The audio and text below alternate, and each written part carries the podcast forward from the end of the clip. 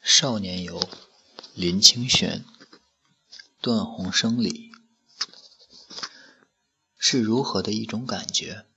在小巷独步，偶然抬头，别人院墙里的凤凰花探出簇簇火红，而那种花是几年没见的故乡生长的植物。凤凰花这种植物喜欢展现自己的红色，仿佛它就是为离别而生的。年少时喜欢粘凤凰花成一只只蝶，登上高楼去随风散放。它旋转飘落的姿态，曾经赢得许多同志的笑声。往事也像这些蝴蝶，蝴蝶一只只飘去。它们纵使旋落的姿态各不相同，终究都会消逝了。想起凤凰花，遂想起平生未尽的志士；想起凤凰花，遂想起飞舞不栖的凤凰。凤凰花何以要取用凤凰的名？这样老是叫人在离绪冲熠时，会幻想自己竟是高飞的凤凰，在黑夜将近时即将展翼呢？《诗经·大雅》说的：“凤凰鸣矣，于彼高冈；梧桐生矣，于彼朝阳。”不经意就浮起一幕深浅分分明的影像：一只神鸟翩翩然昂立高岗。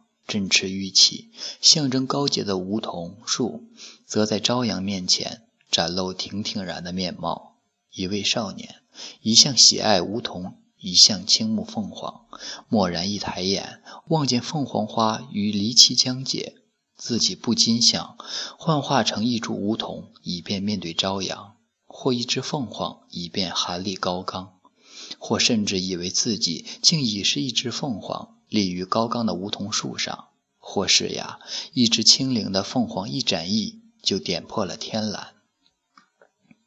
可是远处若有若失，若有若无，时断时续的离歌屡屡唱着，如同一首民谣的和声，那么轻轻旋旋地蜿蜒在竹曲里。明明知道不重要，那一首唱过千余日的歌谣，若没有结尾的一小段唱和，也会黯然失色了。于是，凤凰花激起的不仅仅是童年成蝶化蝶的记忆，而是少年梦凤化凰的一段惜情。如火的花的印象，配上清唱的离声，敲醒了少年的梦境。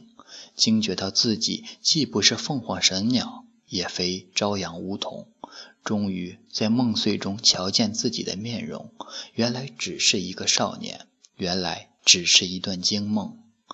若干年来死生以赴的求知生活，竟然就要过去，没有丝毫痕迹。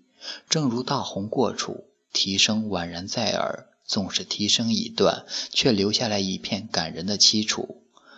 而个凤凰化，而那个凤梦化凰的少年，也只是向别人静静的等待分离，在日落前的山头站着，要把斜阳蘸成夜色，只有夜黑。也只有夜黑，才能减去白日凤凰花余影的红艳吧。